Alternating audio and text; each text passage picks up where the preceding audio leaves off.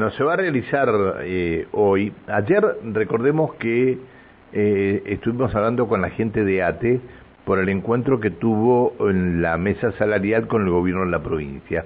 Hoy hay asamblea de ATE para ver si aprueban lo acordado con el, el gobierno provincial. Y hoy se va a realizar el segundo encuentro de la mesa salarial entre el, la gente de la Asociación Trabajadores de la Educación de Neuquén y el gobierno provincial. Mm, este cuarto intermedio que viene mm, este que viene desde la semana pasada. Eh, hubo un intercambio de, de, de información.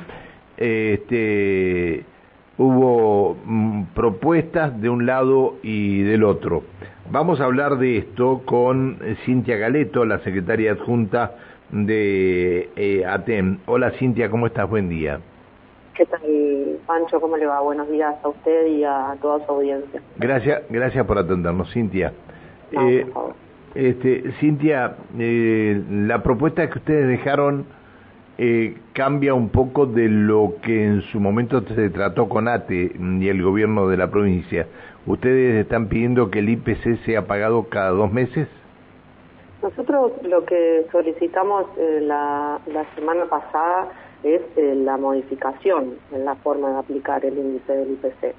Eh, la verdad es que frente a, frente a ese planteo que nosotros hacemos, al, al, al día de hoy no hay ninguna devolución, es una de las cuestiones que esperamos para, para la mesa de hoy.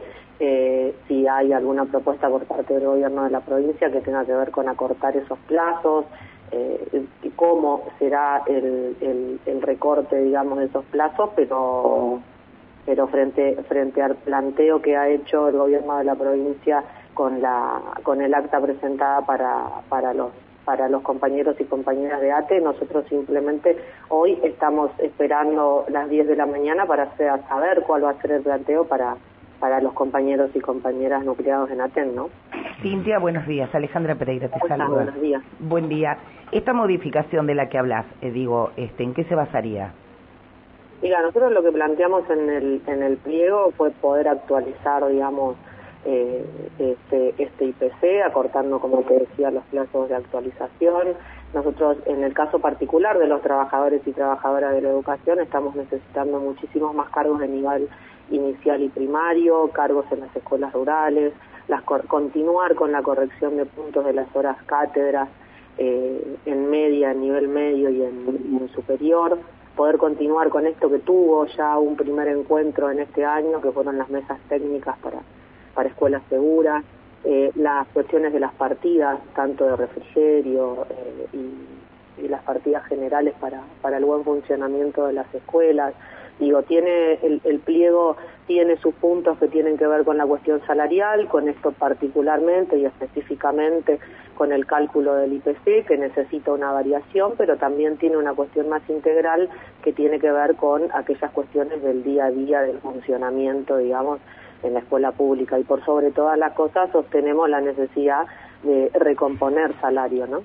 ¿También van a tratar el tema de cuestiones edilicias?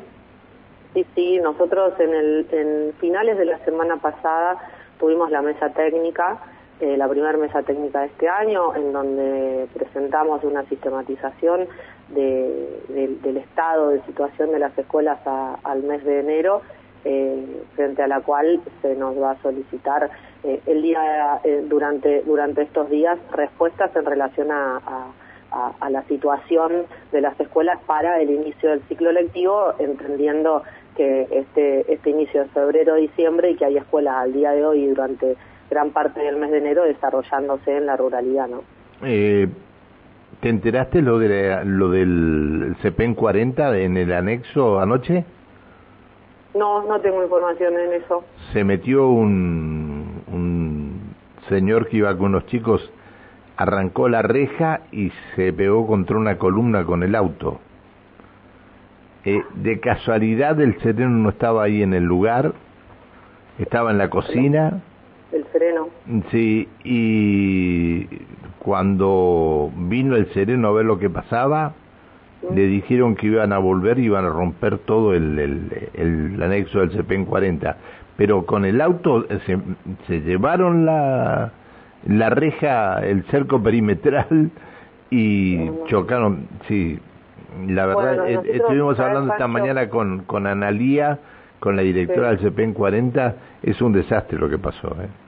en estado de ebriedad, obviamente de los puntos también que, que, veíamos y que los compañeros y compañeras de los equipos directivos, de las escuelas y demás, quizás en, zonas mucho más urbanas, no tanto, no es un problema que, que encontramos en la ruralidad, es la cuestión es de, la necesidad de tener eh, equipos de seguridad en, las escuelas, ¿no? Que puedan garantizar, pero aún teniendo ese tipo de servicios, digamos, eh, hay, hay zonas en donde se torna muy complejo. El año pasado íbamos a escuelas en donde eh, digo, desaparecían directamente todo lo que es el, la, instalación eléctrica por fuera de la escuela. Entonces los chicos llegaban a las 8 de la mañana y no había luz porque no había eh, red desde el poste de luz hacia dentro del edificio. son, son situaciones complejas, por suerte, y lo que me contás eh, que está, está en buen estado de salud el, el, sereno, ¿no? Sí, sí. Este, lo que pasa es que el CPEN 40 había pedido eh, la ampliación en el anexo y no hay no hay ampliación, no hay nada, eh, de acuerdo a lo que nos contaba. Y como el CPEN 40 tiene que haber otros establecimientos igual, ¿no? Hay, tal cual, hay otros establecimientos, hay establecimientos que están ubicados también en el otro, en otros puntos de la provincia. Eso hemos, eso hemos acercado, digamos, esa información la hemos este, mostrado, explicitado en la mesa técnica del otro día, a través del relevamiento que hacen las 22 seccionales en, en todo el territorio y frente a eso esperaremos, digo, cuáles son las las respuestas y que eh, respuestas que tienen, que tienen que ser claras nada más y nada menos que el primero de marzo al inicio del ciclo lectivo febrero-diciembre. ¿no? Qué bárbaro, qué bárbaro. Bueno, eso eso no está en la mesa que están ahora usted, que, que hoy van ustedes, ¿no?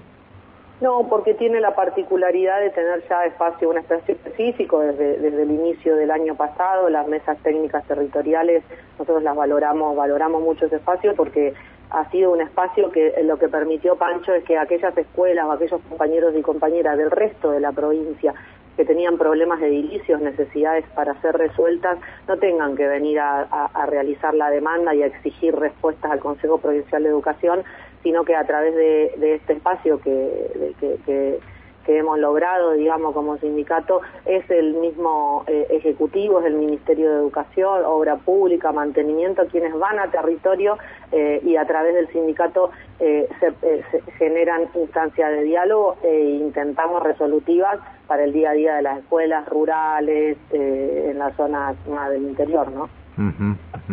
Está bien. ¿Ustedes van por un bono también o no?